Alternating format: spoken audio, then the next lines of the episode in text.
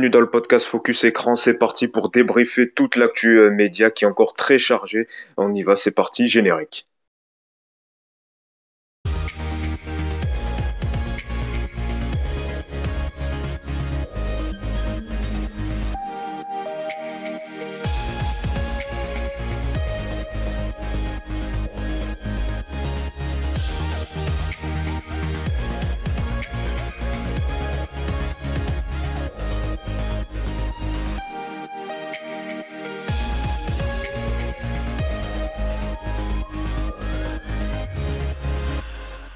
Pour ce tout nouveau numéro du podcast Focus Écran pour débriefer toute l'actu euh, média donc composé en deux parties. Dans un instant, on va débattre autour de cette fameuse information qui a fait euh, beaucoup parler. Donc cet article du Figaro qui annonce euh, la possible fin de l'avion. On va en parler justement avec une actrice concernée, scénariste et dialoguiste Pauline Rocafoul. Bonjour. Bonjour. Merci beaucoup d'avoir accepté l'invitation. Dans un instant, on va justement revenir sur cette nouvelle. On va en parler avec vous, justement, métier de l'ombre de cette série qui euh, fait euh, beaucoup euh, parler justement autour de cette nouvelle. On va revenir avec vous et également avec les chroniqueurs, puisque cette semaine m'accompagne Cédric. Salut Cédric. Ah, bonjour Yacine et bonjour à Florian et Pauline. Ben, merci beaucoup d'être avec nous. Et puis on a enfin Florian. Salut Florian. Bonjour à tous, bonjour Cédric, bonjour Yacine, et puis ravi de recevoir Pauline. Et oui, dans un instant, on va revenir sur cette info. Je précise qu'en seconde partie, on revient, on en recevra également euh, Valentino Berti, journaliste à Mediapart, qui viendra nous parler donc du ce film documentaire Media Crash qui a tué le débat public donc qui est sorti en salle cette semaine avec euh, on va revenir notamment donc sur euh, ce sujet euh, de la concentration des médias qui est au cœur de l'actualité. Donc entre la reprise en main d'Europe 1 par Vincent Bolloré ou encore le groupe Lagardère plus largement et puis la fusion du groupe TF1 et M6 avec peut-être de lourdes conséquences pour nous citoyens. Ça sera en seconde partie mais donc on va revenir sur cette info média la première partie donc consacrée autour de cette possible fin de la série Plus belle à vie tout est parti donc de cet article publié jeudi matin par Le Figaro qui annonce la possible fin de série quotidienne de France 3. Donc après 18 euh, saisons, euh, France 3 et la production auraient décidé donc euh, d'arrêter la série à la fin du contrat qui est prévu donc le 31 décembre 2022. vous, Pauline Rocafoul, donc je précise scénariste et dialoguiste pour la série, comment vous avez réagi à cette nouvelle? Parce que quand même sur les réseaux sociaux ça fait beaucoup parler. Le hashtag plus belle la vie était en top tweet, donc ça veut dire l'un des hashtags les plus les plus tendances sur euh, le Twitter. Vous, comment vous avez réagi donc à cet article de cette euh, fin d'arrêt euh, de Plus belle la vie? Bah écoutez, moi déjà je l'ai appris par, par les réseaux sociaux parce que je suis, je suis en contact avec pas mal de, de, de, personnes sur Twitter, des fans notamment, et qui m'ont interpellé pour savoir bah, voilà, si j'étais au courant, si c'était vrai. Et euh, j'avoue que j'ai été surpris parce que hum, l'article semblait très affirmatif et, euh, et ça semblait vraiment, euh, pour le coup, assez crédible. Et euh, donc voilà, j'étais assez surprise. J'ai pris contact avec avec mes co-scénaristes et, et avec la prod. Et, et en même temps, le mon je me suis dit, OK, en fait, il y a cet article qui sort, mais je me suis rappelé aussi qu'il y avait eu d'autres articles à d'autres époques et, ça correspondait à chaque fois aux dates de renégociation des contrats et, euh, qu'à l'époque, ça avait été pris comme des coups de pression. Et je me suis dit que c'était peut-être voilà, la possibilité que ça soit juste un coup de pression dans le cadre de la renégociation du contrat entre la boîte de prod et la chaîne. Est-ce que pour l'instant, vous n'avez pas eu euh, de, rumeurs, peut-être de bruit qui court autour d'une possible fin, vous, euh, métier scénariste, parce que c'est un métier qui, euh, vous, vous préparez plutôt les, tout ce qui est euh, les scénarios, également les dialogues. Donc c'est un, un, un, travail euh, sur la série qu'on voit que il y a combien de décalage Environ 4-6 mois, c'est ça? Oui, c'est ça. Il y a, c'est à peu près ce décalage-là. Et nous, non, on a eu après, on n'a eu aucune info. Après, les, les, informations vont tellement vite que oui, ça serait probable que une fin, on la prenne finalement par les réseaux sociaux, parce que tout fuite très rapidement et avant qu'une communication soit organisée en interne, ça peut prendre du temps. Maintenant, euh, j'avoue que euh, voilà, on pourrait, euh, on pourrait avoir des signes avant-coureurs, par exemple des orientations éditoriales qui laissent entendre que il faudrait clôturer telle arche ou faire revenir plein d'anciens pour. mais nous, on n'a eu aucune consigne en ce sens, donc ce qui est plutôt rassurant. Et, par ailleurs, après, moi, c'est vrai que pour avoir pris contact, voilà, avec avec la prod, euh, c'est que si on est dans une période de renégociation. Euh, donc voilà, donc nous on s'accroche à ça et après, bah, comme dans toute période de renégociation, ça peut aboutir comme ça peut ne pas aboutir. Donc on est, je pense, dans cette période un peu d'entre-deux. Est-ce que pour l'instant, vous n'avez pas reçu, euh, comme vous l'avez dit, de messages pour peut-être préparer euh, une, euh, les, les, derniers épisodes Là, vous êtes en train de préparer les épisodes pour la rentrée, c'est ça, les épisodes de la rentrée oui. c'est plutôt, plutôt les épisodes, oui, avant été été. Mmh. D'accord. Et donc, pour l'instant, comme vous l'avez dit, pas de d'orientation, de signes sur autour de possibles, d'une possible fin. Non.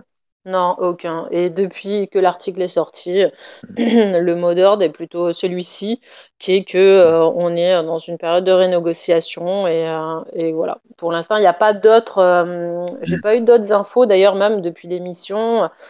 Euh, qui laisserait entendre euh, que ça soit dans un sens ou dans l'autre. Après, moi, j'ai choisi euh, de m'accrocher un peu à ce que je sais, c'est de me dire que la série ne s'arrête pas, ce, que, ce qui est vrai pour l'instant, elle continue, et, et que voilà, et que du, coup, il faut garder, il faut garder espoir et pas se démobiliser, puisque dans ces périodes-là où on laisse entendre une possible fin, en fait, il peut y avoir une démobilisation, euh, des gens euh, qui se mettent à stresser, euh, que ça soit du côté des téléspectateurs ou même du côté des équipes et qui se voilà, qui se réfléchissent peut-être à, à aller ailleurs. Et en fait, je pense qu'il faut rester hyper soudé et rester et continuer à faire ce qu'on sait faire.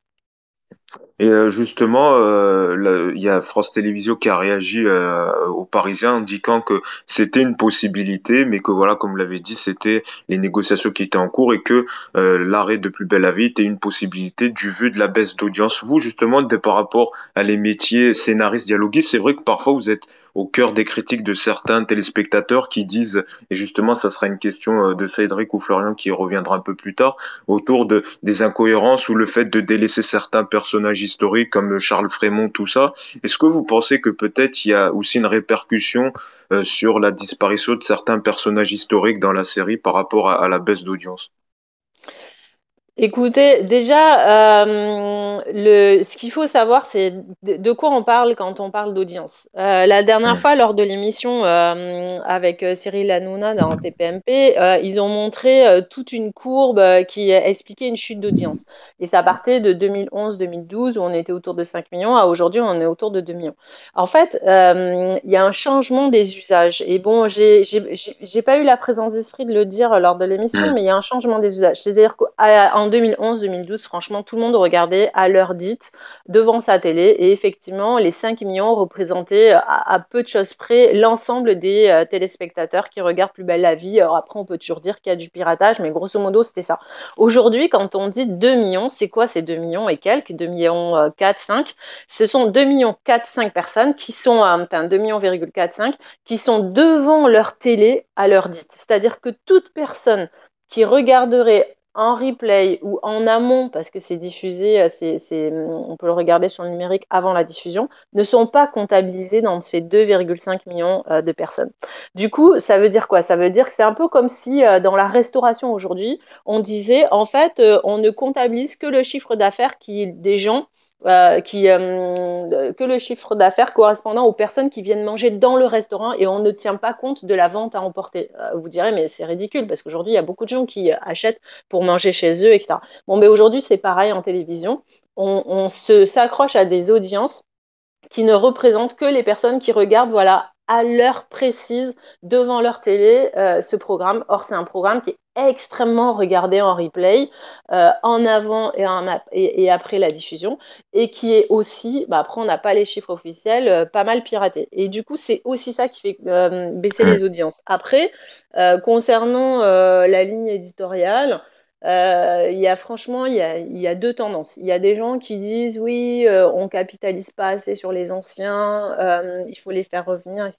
Donc ça, c'est un peu les fans historiques qui sont très attachés à, cette base de, personnages. Et après, il y a d'autres personnes qui disent oui, vous renouvelez pas assez plus belle la vie. Euh, on, on, a toujours l'impression d'être toujours dans le dans le même environnement, le même univers. Donc franchement, voilà, nous, ce qu'on sait et ce qu'on essaie de faire, c'est vraiment de de faire les meilleures histoires. Il faut savoir qu'il y a à peu près 60 à 80 personnages qui ont été créés sur Plus belle la vie. Mmh. tous ont apporté quelque chose et, et, souvent les faire vivre à l'antenne, ben, ça signifie de mettre en sommeil d'autres personnages et pour pouvoir mieux les retrouver après. Donc oui, euh, je sais qu'on a parfois été critiqué sur des incohérences, des choses. Bon, c'est parfois là. Il y a un équilibre à trouver en écriture entre le fait de faire du spectacle, donc créer de l'émotion, euh, de, des rebondissements, et euh, le fait d'être juste et extrêmement cohérent. Et parfois, en scénario, euh, ben, quand on est trop juste ou trop cohérent, on perd en spectacle. Et, quand on mise trop sur le spectacle, on peut perdre en cohérence. Donc voilà, c'est un curseur à, adapter. Euh, on va écouter euh, Florent, peut-être Florent, ton avis donc quand tu as vu cette annonce de cette possible fin de la série et après ta question pour Pauline Rocafoul, notre invitée. Oui, alors euh, Pauline, vous avez bien fait de mettre le contexte euh, au niveau des, audiences parce que déjà, il faut savoir qu'en plus du replay, l'offre euh, en télé et en série n'a jamais été aussi importante par rapport à il y a 10 ans où là, chaque soir entre 19h et 21h, il y avait quand même quatre séries, que ce soit sur TF1 et sur France 2 et sur France 3. Donc ça, c'est aussi le fait, la baisse du Global TV et puis la, la concurrence. Donc je pense que d'un côté, effectivement, les audiences baissent en linéaire et de l'autre, ça augmente en replay. Donc pour moi, le problème de l'audience euh, n'est pas là. C'est peut-être aussi un problème d'usure justement des téléspectateurs et comme vous dites, euh, les personnages principaux qui peuvent être euh, absents. Est-ce que vous pensez que bah, c'est pas les téléspectateurs qui se lassent à force de, de la série? Franchement, je sais pas. Sur la question de l'usure, c'est très difficile à mesurer. Nous, on fait régulièrement des, des mesures qualitatives et on a plutôt un bon retour, mais on peut toujours trouver euh, des gens qui vont dire blanc, d'autres noirs et inversement. Euh, donc la question de l'usure, euh, je ne saurais pas trop. Après, il y a aussi des personnages emblématiques euh, qu'on aurait aimé garder et qu'on aurait gardé euh, vraiment au maximum et qui sont partis. C'est vrai que bon voilà, TPMP, on, l'a fait avec Fabienne Cara et elle l'a elle-même reconnu que mhm. lors de son départ, euh, ça a été voilà, ça a été un peu un déchirement du côté des fans. Mais c'est vrai que nous, du côté de l'écriture notamment, et, je l'ai pas dit l'autre soir, mais c'est vrai qu'on a été voilà, on a été hyper triste de son départ parce que c'était un personnage qui était euh, fabuleux, qui avait eu une évolution incroyable, qui pouvait naviguer dans différents euh, types de sujets. Euh, elle est rentrée comme petite flic, elle, est, elle, elle s'est mariée ensuite avec un, candidat à la mairie. Enfin, on a vraiment pu voir une évolution incroyable avec des, des, épisodes et des, des, intrigues très variées. Et c'est vrai que lorsqu'elle est partie, bah oui, il faut le reconnaître que je pense que ça a eu un impact euh, sur les audiences et sur l'attachement euh, des gens à la série. Après, ce qui est de la concurrence, alors moi je suis totalement d'accord, il y a énormément de concurrence. Euh, J'ai pas voulu le dire la dernière fois face à Cyril, mais c'est vrai que bon, par exemple, entre TPMP et Plus belle la vie, je pense qu'on a à peu près le même public. Ce sont deux programmes qui sont en concurrence frontale. Alors la chance qu'on a aujourd'hui, c'est que Plus belle la vie fait mieux que TPMP en termes d'audience en linéaire. Euh, et, en total aussi, du coup. Euh, maintenant, euh, je pense que c'est lié aussi au fait que Plus belle la vie est une marque assez puissante. Maintenant, je m'interroge beaucoup si, par exemple, le choix stratégique, c'est de supprimer Plus belle la vie. J'ai du mal à croire qu'un nouveau programme qui, faudrait, dont il faudrait reconstruire toute l'audience et, et, toute, ouais, toute la crédibilité puisse faire mieux euh, qu'une émission comme TPMP euh, en frontale euh, sur, sur C8. Donc, donc voilà, après, on peut toujours dire qu'il y a des programmes qui s'usent. Maintenant, je trouve que Plus belle la vie est encore un programme extrêmement puissant. Et la preuve en est, lorsqu'on parle de son arrêt, ça fait un buzz énorme dans les médias. Ah les médias. ouais, voilà, et on invite. Enfin, moi, le fait qu'on invite une scénariste sur TPMP, c'est un signe aussi. C'est que voilà, ça, ça fait parler. Et c'est une série aujourd'hui qui fait parler autant pour ce qui se passe sur l'écran que ce qui se passe à, l'extérieur de l'écran. Et ça, ça a beaucoup de valeur parce qu'on sait très bien que les audiences se créent aussi sur les réseaux sociaux et l'attachement à un programme se crée sur les réseaux sociaux. Et finalement, cette série, elle vit aussi dans la vie des gens sans même qu'ils la regardent en fait. Et ça, ça a de la valeur.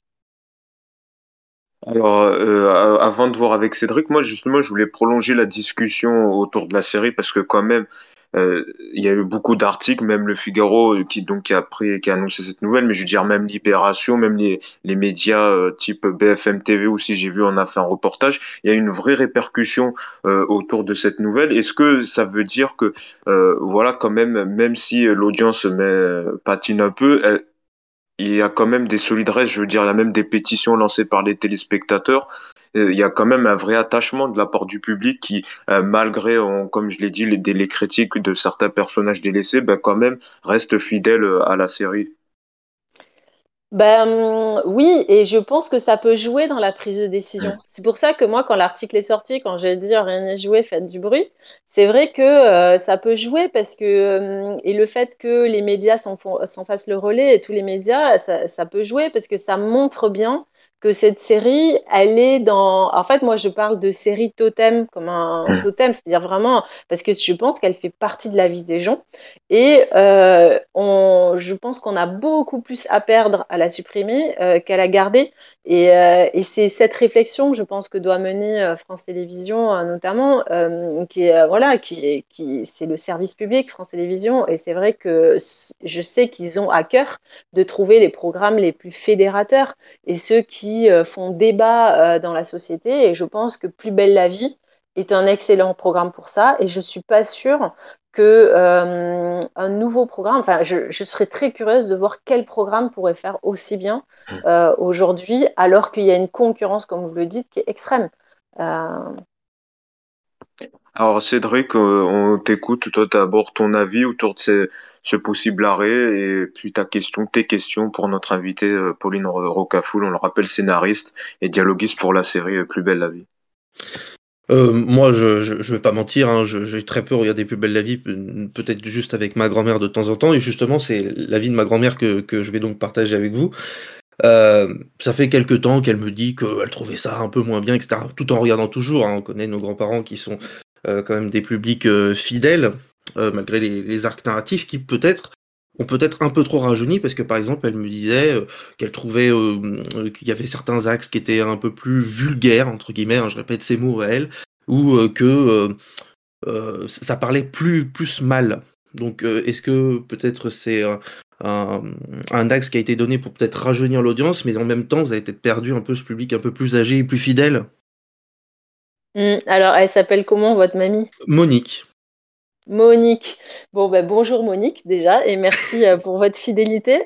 Euh, alors franchement, euh, on, entend de tout. Moi, en ce moment, j'ai ma mère chez moi qui s'est mise à regarder Plus belle la vie quand j'ai commencé à écrire dessus, donc il y a 4-5 ans. Et elle me dit, elle, qu'elle ne comprend rien quand Baptiste parle parce qu'il mâche ses mots. Bon. le problème d'une série qui a 18 ans, c'est que ben, quand on commence à regarder il y a 18 ans, ben, 18 ans après, on a quand même 18 ans de plus. Et donc, donc euh, forcément, euh, il peut arriver que voilà qu'il y a l'âge qui fait qu'il y a un peu une déconnexion par rapport à certaines intrigues. Après, si on interroge un public jeune, ils vont nous dire oui, alors nous, il y a d'autres intrigues qui nous plaisent moins. C'est, je pense que c'est le, problème, entre guillemets, euh, de toute série qui touche vraiment différentes générations. Parce que Monique, je ne sais pas quel âge elle a, Monique. Oh, aujourd'hui, elle a plus de 70 ans, elle doit être à 73, 74. Et voilà, bah, c'est l'âge de ma mère. Et euh, Monique, euh, elle a 60, voilà. Et il y a, y a plein de gens euh, qui ont 15 ans et qui regardent la série aujourd'hui. parce que c'est un public, on a un public très jeune. Donc c'est vrai que c'est un des rares programmes qui, comme ça, touche différents publics. Et du coup, euh, voilà, ça peut heurter sur certains, à certains endroits. Après, pour ce qui est d'essayer de rajeunir, euh, non, je crois qu'on essaye de rester connecté à la société. Euh, il y a nous, alors ce qui est rigolo par rapport à ce que vous dites, c'est que nous, il y a des gens qui nous disent, qui disent aux scénaristes, ouais, vous êtes, vous êtes beaucoup moins vulgaire qu'à une époque, parce qu'au tout début de Plus belle la vie, franchement, c'était, c'était un langage et un parler beaucoup plus vulgaire qu'aujourd'hui. Euh, mais je pense que la société a changé. Et euh, que du coup, c'est vrai que quand on entend deux ou trois fois putain dans une scène, euh, ben voilà, ça, ça, choque, ça surprend parce que aujourd'hui à la télé quand même, on est beaucoup plus, voilà, c'est un peu plus sage. Donc bon, je dis, si j'avais quelque chose à dire à Monique, c'est voilà, d'être tolérante par rapport aux intrigues jeunes et qu'on fait notre maximum pour avoir des intrigues les plus variées et pour lui plaire aussi. Je lui transmettrai. D'accord. Est-ce que tu avais une autre question aussi pour notre invité? Ouais, peut-être un peu plus sur le fait que vous avez été beaucoup bousculé d'horaires, en fait, euh, de cases horaires euh, dans le temps, quoi, 20h, 20h10, 20h40, à des, à des horaires très, très fluctuants. Est-ce que vous pensez pas que ça vous a un peu porté préjudice euh, Ou même le confinement, hein, je voyais les chiffres de Pure Média qui disaient que le confinement avait fait beaucoup de mal, le fait qu'elle s'était arrêtée avec des rediffusions, puis reprises. Tout, un contexte qui fait que ça vous a pas forcément aidé, même avec l'arrivée d'un si grand soleil, vous avez été rétrogradé. Est-ce que ça n'a pas porté quand même préjudice à, la diffusion? Ben si, je pense que les, changements d'horaire, le, oui, c'est sûr que c'est jamais, ça aide jamais. Après, il faut, c'est le jeu. Euh, je pense que c'est le jeu, il faut l'accepter. Euh, la programmation fait des choix en fonction de ce qui va aussi permettre à la chaîne d'être la, plus forte. Euh, donc nous, on s'adapte. Ce qui peut aussi parfois être difficile, c'est, euh, mais ça c'est aussi lié aux engagements de France Télévisions, notamment par exemple en matière de sport. Parfois, quand il y a des directs qui se prolongent au moment de Roland Garros, des Jeux Olympiques, des choses comme ça, il peut y avoir des déprogrammations ou des changements.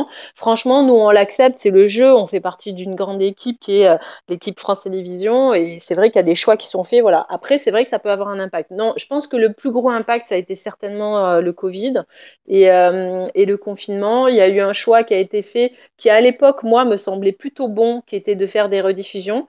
A posteriori, euh, on se dit que c'est pas forcément la meilleure idée qui a été, qui a été voilà. et par ailleurs, il y a eu un gros impact aussi pour nous dans notre façon de travailler. Euh, ce qui a pu aussi occasionner des erreurs, euh, parce que bon, moi, ça fait 4-5 ans que je suis sur la série, et c'est vrai que j'ai noté que sur, mm, sur Twitter, il y avait beaucoup plus d'erreurs qui étaient repérées, et c'est vraiment depuis le Covid. Alors après, je veux pas euh, voilà, mettre la faute sur le virus, mais on sait tous que ça a changé notre façon de travailler. Et nous, c'est vrai qu'on est 30 scénaristes avec deux équipes, une équipe qui s'occupe de ce qu'on appelle des histoires, les arches, et une autre équipe qui s'occupe des dialogues. Euh, ça nécessite une organisation euh, militaire, industrielle très précise et euh, qui qui requiert en fait beaucoup de présentiel, c'est-à-dire qu'il faut être avec les gens pour imaginer des histoires. Euh, il faut être euh, ensemble, il faut pouvoir euh, se regarder, s'écouter. Or, ben, toute notre organisation est passée en distanciel par, Zoom. C'est le cas de beaucoup de séries. Et je pense que ça a pu avoir un, un impact à un moment donné où vraiment on, plus. Maintenant, c'est en train de revenir un peu à la normale. Euh, donc voilà, ça fait partie aussi des choses qui ont pu, euh, qui ont pu impacter aussi euh, la série. Alors, Florian aussi avait une autre question. on t'écoute. Oui, je voulais savoir parce que donc hier le, Figaro a encore sorti un article et, persiste et signe sur son information donc de, jeudi dernier. Donc le Figaro dit que France 3 s'apprête à inscrire le mot fin au générique de Plus belle la vie et que l'échéance euh, est une question de mois. Imaginons que cela ça se passe. Euh, est-ce que vous vous voyez envie de dire un autre avenir pour Plus belle la vie parce que c'est vrai que arrêter Plus belle la vie comme ça, ça serait un, un énorme gâchis et comme vous le dites, il y a une une sacrée euh, fanbase parce que sur Facebook, il y a quand même plus de 2 500 000 abonnés. C'est quand même euh, presque 200 000 de plus à titre de comparaison que touche pas mon poste, même si la comparaison est, est un peu difficile. 350 Mais si, si, c'est une, bonne, c'est une, bonne, une bonne comparaison. C'est une bonne comparaison. Franchement, je pense qu'on a le même public, donc euh, c'est important c'est vrai, de, oui. se comparer. C'est vrai, donc 350 000 sur Insta et 225 000 sur Twitter. Donc, est-ce que vous voyez un, autre mode de diffusion, une autre chaîne pour euh, si, si jamais effectivement la série venait à, s'arrêter sur France 3 Franchement, euh, ça c'est très compliqué pour moi de répondre à ça. Euh, j'ai aucun avis et, je pense qu'en avoir un, ça, ça pourrait porter préjudice d'une façon ou d'une autre. Ce qui est sûr, c'est que c'est une série effectivement qui est dans les mains du groupe TF1 d'une certaine façon. Donc à voir si à un moment donné, par rapport aux accords qui existent entre la société de production et France Télévisions, il y a la possibilité de euh, voilà, de réexploiter la série d'une façon ou d'une autre, je ne sais pas du tout. Ça, franchement, ça va, ça dépend vraiment euh, euh, des accords qui peuvent exister entre, entre France Télévisions et la société Newen qui produit le feuilleton. Euh, je sais que Cyril Hanouna avait tout un plan de carrière pour, euh, pour Plus belle la vie qui mm. pourrait être récupéré dans le groupe TF1, TMC, etc. moi, je ne suis pas aussi sûre que ça. C'est qu'un mm. programme qui coûte, qui, voilà, qui coûte, comme c'était dit, 40 millions d'euros. Il y a d'autres programmes que possède TF1 et qu'ils exploitent et, et, ça peut, voilà, ça peut aussi. c'est pas si simple en fait. Donc, je n'en ai aucune idée et j'avoue que je reste moi sur ma ligne, euh, comme quoi la série va être renouvelée au moins pour deux ans sur France Télévisions. Je croise les doigts pour ça. Et puis deux autres questions, les, orientations, les intrigues euh, à venir. Est-ce que euh, peut-être vous allez prendre en compte les réclamations de peut-être euh, remettre en avant certains personnages comme Céline Frémont, Charles Frémont ou encore Jeanne Carmin, des personnages qui étaient un peu délaissés ces derniers mois. Est-ce qu'ils vont revenir dans, au cœur de la série dans des intrigues, qu'elles soient principales ou secondaires? Euh, franchement, on fait notre max pour arriver à, les intégrer euh, d'une façon ou d'une autre. Euh, Céline Frémont, quand même, a été pas mal servie, moi, je trouve, dans différentes intrigues. mais après, voilà, c'est une question. Ouais, mais depuis la mini-saga de l'été, on la revoit plutôt, mm. plus trop. Alors que Luna Torres, c'est vrai qu'on l'a souvent, le personnage, on l'a beaucoup vu depuis ces dernières années, comme Bauer également. Donc, mm. c'est vrai que le curseur, un peu, entre des personnages qu'on voit souvent et euh, d'autres qu'on voit très rarement, deux ou trois fois dans des apparitions. C'est pour ça que c'est une question qui revient aussi euh, de la part de certains téléspectateurs. On fait notre max. Après, euh, je ne pourrais pas vous dire si dans les prochaines intrigues immédiates, ils y seront. Après, les intrigues, voilà, c'est. Je pourrais pas trop vous répondre sur cette question-là. Mais on fait notre max vraiment pour, pour satisfaire la communauté. Et une dernière question justement autour euh, de la série. Est-ce que si c'est amené euh, à, à bon, on l'espère pas, à s'arrêter, est-ce que vous, vous avez un souhait par rapport au mode de fin? Est-ce que vous voudrez qu'il y ait euh de le retour d'anciens personnages? Comment vous, vous la voyez si la série est amenée à, à disparaître? Ben, moi, ce que je me dis et ce que j'aimerais, c'est que si jamais c'est vraiment euh, le cas que ça s'arrête.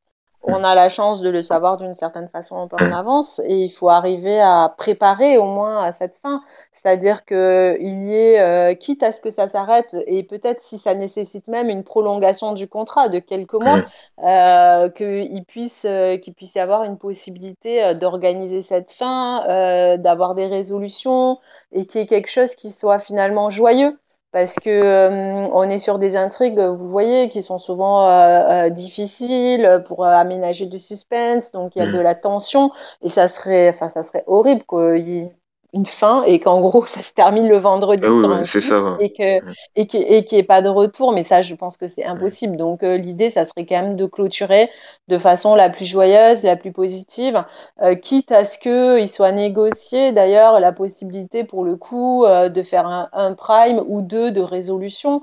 C'est-à-dire que la série on peut imaginer qu'elle s'arrête en version quotidienne et qu'elle pourrait mmh. peut-être revenir euh, sur la forme, euh, je sais pas moi, de prime ou de, ou de mini-série. il y a plein de possibilités. Et je pense que voilà, il faut se fermer aucune porte. Euh, ça va dépendre. Voilà, ça va. Il y a beaucoup de, de, facteurs qui sont en jeu.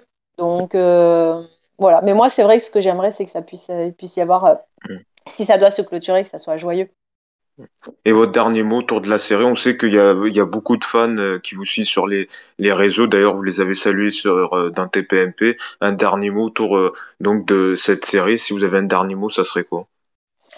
Ben, si j'ai un dernier mot, c'est de dire, je sais que moi je suis souvent interpellée sur des fois des, voilà des petits couacs qu'il peut y avoir, des incohérences. Euh, juste de dire que nous, on fait ça avec le cœur. Moi, c'est mon, par exemple, c'est mon unique activité professionnelle, donc j'ai aucun intérêt à ce que euh, les fans ne soient pas contents ou que le public ne soit pas content. Donc, euh, on y met toute notre énergie. C'est 30 scénaristes derrière, c'est énormément aussi de techniciens, de réalisateurs, de la société de production. Donc, à aucun moment on ne prend le public de haut. En fait, on le voit, les audiences, c'est une forme de, de, de sanction. C'est comme une note quoi qui nous est attribuée. Donc nous, euh, notre objectif, c'est d'avoir la meilleure note et donc de dire aux fans, voilà, moi j'aimerais pouvoir parler à, ces fans-là et leur dire que nous, on fait, on fait le mieux et que je pense qu'aujourd'hui, on est dans une période où il faut soutenir au maximum euh, la série euh, parce, que, parce que surtout s'ils aiment cette série, donc la soutenir au maximum, parler de cette série pour essayer de la faire vivre le plus longtemps possible. Eh ben, en tout cas, merci beaucoup Pauline Rocafoul d'avoir accepté l'invitation du podcast Focus Écran. Donc on le rappelle, scénariste dialoguiste pour la série Plus belle la vie. Et puis on va suivre évidemment cette affaire de très près. Merci également à Cédric et Florian de m'avoir accompagné. Tout de suite, la seconde partie euh, du podcast, c'est avec Valentine Auberti, journaliste à Mediapart, qui vient nous présenter donc euh, son documentaire qu'elle a co-réalisé, euh, Media Crash, qui a tué le débat public consacré sur la concentration des médias.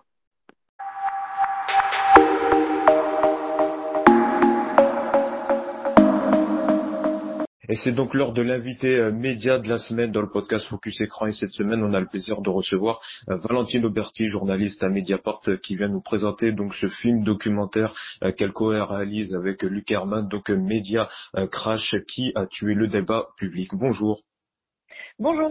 Merci beaucoup d'avoir accepté euh, l'invitation donc du podcast euh, Focus Écran. C'est vrai que c'est un film euh, très intéressant que j'ai eu la chance de pouvoir regarder environ donc 1h20 qui revient justement sur cette fameuse concentration des médias qui est au cœur de l'actualité médiatique. Peut-être première question déjà pourquoi ce documentaire D'où est venue donc l'envie de réaliser ce documentaire sur cette fameuse concentration des médias? Alors, elle, germe depuis longtemps à Mediapart, qui euh, est un média qui s'est créé il y a euh, presque 14 ans sur ce constat de la concentration des médias et de la nécessité euh, d'avoir en face des médias indépendants pour offrir au public une, information libre et d'intérêt général. Donc ça faisait longtemps que c'était en germe et la réflexion s'est accélérée au cours de l'année qui vient de s'écouler parce que parce qu'on a, on a constaté que la concentration se, se, se, se resserrait encore. Euh, euh il y a eu l'offensive Bolloré euh, sur le groupe Lagardère, l'OPA est en cours. Euh, il y a ce projet de fusion M6-TF1, donc on s'est dit qu'il fallait vraiment se pencher sur cette concentration qui devenait une hyper concentration. Et puis on s'est dit qu'il y avait une échéance importante pour le pays, l'élection présidentielle, et qu'il fallait euh, pouvoir euh, mettre euh, ce sujet dans le débat public, et donc il fallait pouvoir le sortir là deux mois avant pour pouvoir justement en discuter et peut-être amener les candidats à, se positionner. Justement sur le choix de ce film documentaire, donc c'est diffusé au, cinéma et après la diffusion de ce film, il y a justement une partie débat où il y a des journalistes, vous, mais d'autres également de journalistes de Mediapart et de ligne et d'autres journalistes indépendants également qui ont participé à ce, à ce projet. Euh, ce choix donc de ce film avec une partie euh, débat, c'était pour vous euh, l'option la plus envisageable par rapport à un documentaire sur France Télévisions ou un autre, une autre diffusion? Oui, c'était pour nous le, la meilleure possibilité, la meilleure option. quand on a décidé de faire ce documentaire, on s'est dit bah on va on va le faire puis on va le diffuser sur Mediapart. Puis on s'est dit ah, bah non, il faut quand même qu'on, super qu'on puisse faire des débats et en discuter avec euh, les citoyens et citoyennes. Donc, on va essayer d'organiser euh, quelques séances avec des débats. Et puis, en fait, on s'est rendu compte que si on avait un distributeur, on pouvait carrément faire une sortie nationale, euh, donc avoir le film dans des salles plusieurs séances par jour, dans d'autres salles des séances uniques mais avec débat. Et donc, ça nous a paru la, la meilleure option pour que quand on termine le documentaire, on, prolonge le débat qui a été initié mmh. pendant euh, quasiment une heure et demie. Euh, après, si euh, des chaînes de télévision veulent par la suite l'acheter et le diffuser, on en sera ravis. Est-ce que justement vous, vous pensez par rapport au contenu, notamment on va en parler de Vincent Bolloré, Bernard Arnault, est-ce que vous pensez au vu du contenu de ce film documentaire qu'il y aurait une gêne à le diffuser de par les informations, de par ce qui est montré dans ce documentaire? Est-ce que euh, ça serait possible selon vous de le diffuser à la télévision? Bah alors ça dépend de quelle chaîne on parle. Voilà, je suis pas certaine que le groupe Canal ait envie de diffuser le documentaire. Maintenant, s'ils si, avaient envie de le faire, on mm. serait ravis de leur vendre. Euh, voilà, ce serait sans doute éclairant pour tout le monde. Mm.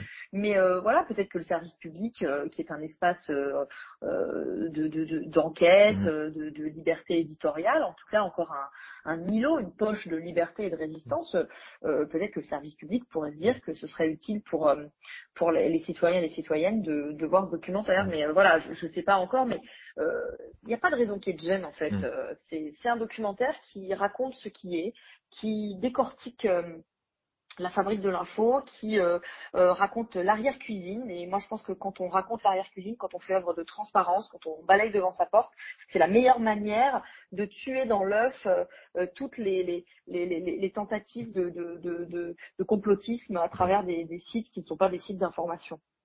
Oui, justement, c'est ça que j'allais demander, parce que parfois, si on ressort de ce de films documentaires, on peut se dire que bah, finalement, euh, bah, on n'a plus trop confiance aux médias. Si c'est pour ça que peut-être c'est intéressant qu'il y ait cette partie débat par la suite, parce qu'on se dit, mhm. euh, vu les manigances en arrière-coulisses entre euh, justement les intérêts de ces hommes d'affaires, on se dit, ben pourquoi avoir si tant confiance que ça euh, aux, médias finalement, et peut-être une remise en question du modèle actuel des médias justement gérés par ces hommes d'affaires.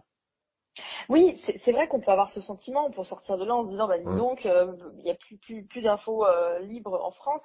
Euh, c'est l'effet d'accumulation qui peut-être donne ce vertige-là. je pense qu'il faut, il faut aller au-delà et se dire que, bah, justement, parce que ce film existe et qu'on vous le raconte, tout va bien. tant qu'on peut le raconter, ça va. Euh, ce contre quoi on met en garde, c'est quand on ne peut plus raconter. Et il y a une partie du documentaire qui montre que parfois on ne peut plus raconter. Euh, on ne peut plus raconter, par exemple, dans le point, il y a une censure sur l'affaire Cahuzac. D'un quotidien, il y a une censure sur la question des ventes d'armes. Euh, sur BFM, il y a une, une, une information montée de toutes pièces sur l'affaire Takidine. Euh, quelles qui été les responsabilités euh, volontaires, involontaires euh, de ceux qui ont mis ça à l'antenne ou qui ont empêché que ça soit vu ou lu euh, Il faut euh, absolument questionner ce genre d'anomalie en fait. Et, et, et je, je, trouve que, que, pouvoir le raconter dans le documentaire, finalement, c'est déjà faire permettre que ça aille un peu mieux quelque part. Et mmh. c'est démontrer que finalement on peut euh, dire des choses, les médias peuvent euh, sortir des infos en France, il faut simplement être vigilant et continuer à ce que ça soit possible. en effet, le documentaire est une remise en cause de euh, la façon dont les médias sont contrôlés. Le fait qu'un industriel qui peut parfois vivre de la commande publique contrôle par son actionnariat des médias, ça peut poser un problème démocratique. Euh, voilà, c'est pas complotiste que de le dire et de, le démontrer par des faits. Ça pose un problème démocratique parce que c'est un levier d'influence. Et euh, il, faudrait pouvoir euh, euh, remédier à ça, je pense. Alors dans le documentaire, il y a une partie qui, c'est en trois parties, mais il y a une partie, moi qui a retenu mon attention, ben c'est surtout Vincent Bolloré. C'est d'ailleurs beaucoup ce qui a fait parler. Vous revenez notamment donc sur sa reprise en main des télé qui est maintenant devenue CNews avec cette grève quand même qui a duré plus d'un mois, notamment suite à, justement à la mise en antenne de Jean-Marc Morandini, mais pas que, également sur les garanties de l'indépendance de la rédaction. Et puis on voit vie répétita c'est ce qui s'est passé avec Europe 1. Pareil, l'ami cette mhm. fois-ci la venue de Louis de Ragnel en tant euh, ex-journaliste de Valeur Actuelle qui est mhm. euh, donc euh, devenu rédacteur en chef et même chef du service politique d'Europe 1. Donc la venue d'une personne qui après engrange cette fois-ci une grève qu'il y a eu à Europe 1. finalement, c'est le Europe 1, ça a été en quelque sorte une bis grève d'ITélé, mais peut-être en moins forte répercussion parce qu'on se souvient qu'ITélé quand même, c'était en plein cœur de l'élection présidentielle. Il y avait certains mhm. candidats qui avaient euh, soutenu d'ailleurs la démarche euh, des, euh, des, journalistes d'ITélé. À Europe 1, certes, il y a eu un écho, mais bien moindre que celui euh, d'ITélé. Est-ce que finalement, on, on s'y fait à la méthode Bolloré? Bah, euh, c'est vrai que c'est un peu terrible. L'Europe 1 a fait une grève qui a duré moins longtemps, et puis euh, il y a eu la moitié des journalistes qui ont, qui ont quitté la rédaction, donc c'est potentiellement un crève-cœur, j'imagine, pour, euh, tous ces gens. Et en effet, j'imagine de leur côté, enfin j'en avais un peu discuté parce qu'on avait reçu des journalistes d'Europe 1 pendant cette grève à Mediapart dans notre émission à l'air libre. c'est vrai qu'il y avait un, peu un sentiment d'impuissance en fait contre le rouleau compresseur. Il n'y avait pas, il n'avait pas beaucoup de prise sur sur euh, sur euh, leur leur avenir en fait et, et c'est vrai que c'est un peu euh, c'est un peu inquiétant un peu désespérant donc c'est là qu'il faudrait qu'on ait des, des, institutions et des, et, des pouvoirs publics plus plus plus offensifs, plus volontaires en fait mmh. sur euh, ce qu'ils ce qu'ils veulent faire de des médias et de l'information en France en fait. Il y a des mesures toutes simples hein, qui sont pas particulièrement radicales et qui assainiraient déjà la situation. Je vous ai cité le fait de, par exemple, ne pas permettre à des industriels qui vivent de la commande publique de posséder des médias, mais on pourrait aussi offrir euh, aux sociétés des journalistes, aux SDJ, un statut euh, protecteur et qui permettent euh, d'aller en justice quand la déontologie de leurs médias n'est pas respectée ou quand il y a une ingérence de l'actionnaire. On pourrait aussi demander que les médias possédés par, enfin, que les actionnaires de médias, directs ou indirects, soient connus, soient rendus publics, puisque ces médias touchent de l'argent public. Eh bien, il faudrait qu'on sache quels actionnaires euh, euh, les contrôlent, ça semble logique quand on le quand on le formule. Et on pourrait enfin imaginer euh, créer un délit de trafic d'influence en matière de presse euh, et euh, un délit de censure pour éviter les manipulations et, et les influences extérieures. Et dans ce documentaire, on n'entend pas, euh, par exemple, la voix des, de Vincent Bolloré. Est-ce que vous avez tenté de l'interviewer? Est-ce qu'il y a une demande d'interview qui a été faite euh, à ce, pour qu'il ait l'intérêt? Parce que peut-être le seul point, le bémol, c'est qu'on n'ait pas la parole de quelqu'un du groupe Canal euh, qui vient peut-être donner sa version des faits. C'est vrai qu'il y avait Cyril Hanouna, cette fois-ci, ça c'était pour TPMP qui devait venir par rapport à l'étude de Claire mm qui avait un premier mhm. temps accepté, mais puis finalement qui s'est rétracté. Peut-être c'est le seul bémol, c'est qu'on n'est pas la parole euh, de l'autre camp, si je puis dire. Écoutez, je partage votre frustration. Vous ne pouvez pas imaginer à quel point, parce que moi, vraiment, euh, le, le contradictoire, c'est pas une, une coquetterie. Je trouve que c'est hyper important de les entendre, de leur poser des questions et qui répondent aussi aux questions qu'on se pose euh, et qui intéressent le public on a tenté d'avoir tout le monde, bien sûr, toutes les personnes dont on parle dans ce documentaire, que ce soit Vincent Bolloré, Bernard Arnault, euh, l'état-major de LVMH, euh, les patrons de chaîne euh, CNews, C8, les, la, la, la, rédaction de la direction de la rédaction de BFM, et j'en oublie, on, on, les a évidemment tous sollicités suffisamment longtemps à l'avance, avec des relances, euh, pour leur permettre de répondre euh, euh, à une interview face caméra au même titre que les autres personnes que vous voyez dans le documentaire. Et tous, ou presque, ont refusé. Quand je dis presque, c'est que certains ont donné une petite précision par écrit qu'on a bien évidemment restitué dans le documentaire, mais tous ont refusé l'interview face caméra et on le regrette en fait. c'est dommage. Donc quand le, le, le, Sénat a lancé sa commission d'enquête, on était ravis de se dire que peut-être on allait pouvoir les entendre euh, euh, et, et, et, comprendre mieux pour quelles sont leurs, leurs, motivations à investir dans les médias. Et justement, vous, vous en avez pensé quoi de cette initiative des, des sénateurs, notamment David Assouline, qui donc cette mhm. commission d'enquête sénatoriale au sujet de la concentration des médias et de ses conséquences pour nous citoyens? Mhm. Alors, bah, je, je, je, me suis dit que sur le papier c'était intéressant. Après, euh, je m'interroge sur l'impact qu'elle qu'elle pourra avoir et quel, sera sa, son, effet. Est-ce que euh, cette commission euh, donnera des préconisations qui seront ensuite euh, suivies, c'est-à-dire est-ce que le, derrière les, les, les, parlementaires ou le, le, le futur président dans, dans, dans, le prochain quinquennat s'en saisiront et les appliqueront? Je ne sais pas, on, on verra. Seul l'avenir nous le dira. Je suis pas extrêmement optimiste puisque dans ce quinquennat il ne s'est rien passé. C'est pas la première fois que mm. Vincent Bolloré est auditionné par le Sénat. Ça avait déjà été le cas au moment du rachat euh, euh, de, de, de, Canal+. Euh, mais voilà, c'est, c'est, on, on, espère que ça servira à quelque chose, même si voilà les questions posées par les sénateurs sont pas extrêmement pugnaces. Euh, mais voilà, on, on, lira avec attention leurs recommandations et on, on sera curieux de voir si quelque chose bouge. Voilà, ce que je voulais dire, c'est que voilà, le dernier quinquennat n'a pas démontré son son intention et sa volonté de, de préserver l'indépendance éditoriale des médias. C'était pourtant dans le programme d'Emmanuel Macron, hein, dans son programme culture, renforcer l'indépendance éditoriale des médias. Euh, moi, j'ai surtout retenu qu'il avait, euh, en pleine affaire Benalla, qui touchait donc un de ses proches, euh, euh, dit que on avait une presse qui ne cherchait plus la vérité. Donc voilà, moi je retiens surtout ça de ce quinquennat en matière de presse. Et euh, justement, euh, là on parle de Vincent Bolloré, mais il y a bien pas que lui, hein, il y a d'autres affaires qui sont évoquées, mhm. notamment vous avez dit Bernard Arnault, mais également vous, parce que vous avez à l'époque, vous étiez également journaliste à quotidien, vous avez enquêté mhm. sur l'utilisation d'armes françaises au Yémen, et mhm. vous avez été même justement à ce sujet convoqué par la DGSI, vous en avez parlé à l'époque dans le plateau de quotidien, mais finalement cette enquête euh, à quotidien n'a pas vu le jour. Euh, est-ce que vous pouvez revenir sur cet épisode D'ailleurs, c'est à la fin hein, du documentaire où vous en parlez, où vous revenez là-dessus. C'est vrai que c'est quand même révélateur là aussi euh, de l'enquête, de l'investigation à la télévision et peut-être de ses limites. Peut-être. Euh, peut-être que, que, que, tout ça est, est, révélateur de ses limites. Euh, je, je, je, ne sais pas si en réalité il y a des limites à l'investigation à la télévision, mais il y a à, à des moments des personnes qui euh, ne veulent pas prendre de risques ou qui euh, ne sont pas assez obsessionnelles pour, euh, pour aller au bout des choses ou qui n'ont pas le courage.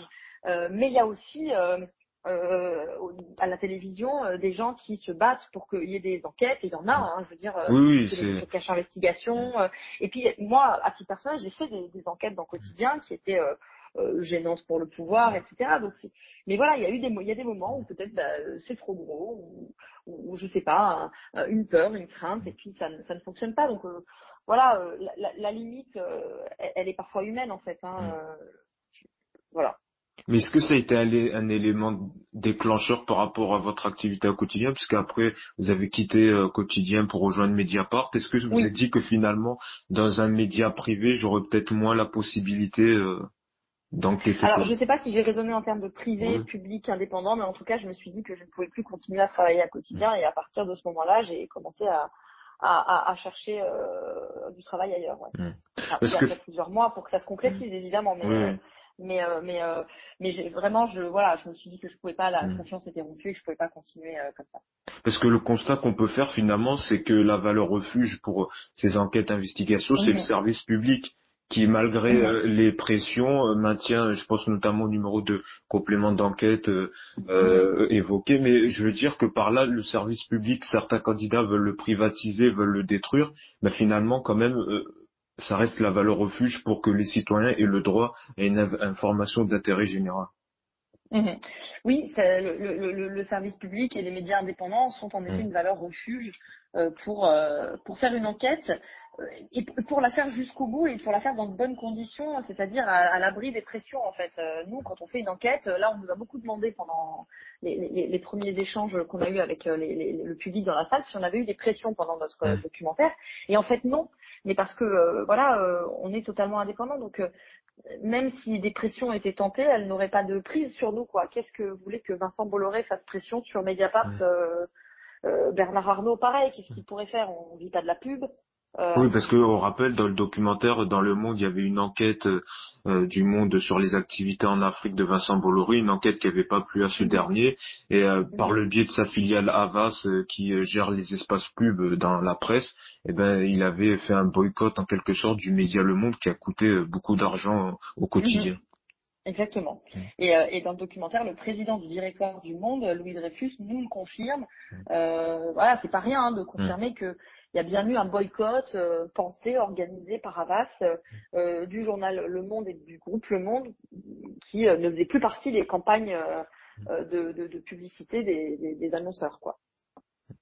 Peut-être une dernière question pour clôturer cet échange passionnant, c'est euh, au sujet de l'avenir, vous en avez parlé au début de l'interview, le monde des médias va encore bouger avec la fusion du, de TF1 et de M6.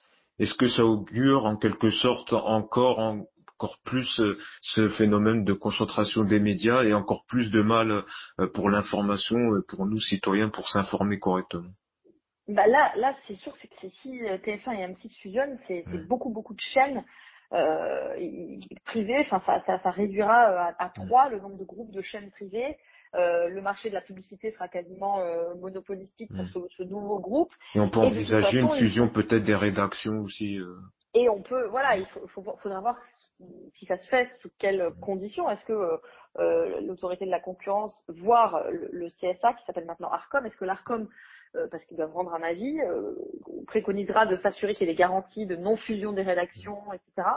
Euh, pour l'instant, c'est encore très opaque, il y a pas, on n'a pas encore d'infos là-dessus, mais ce sera évidemment à surveiller.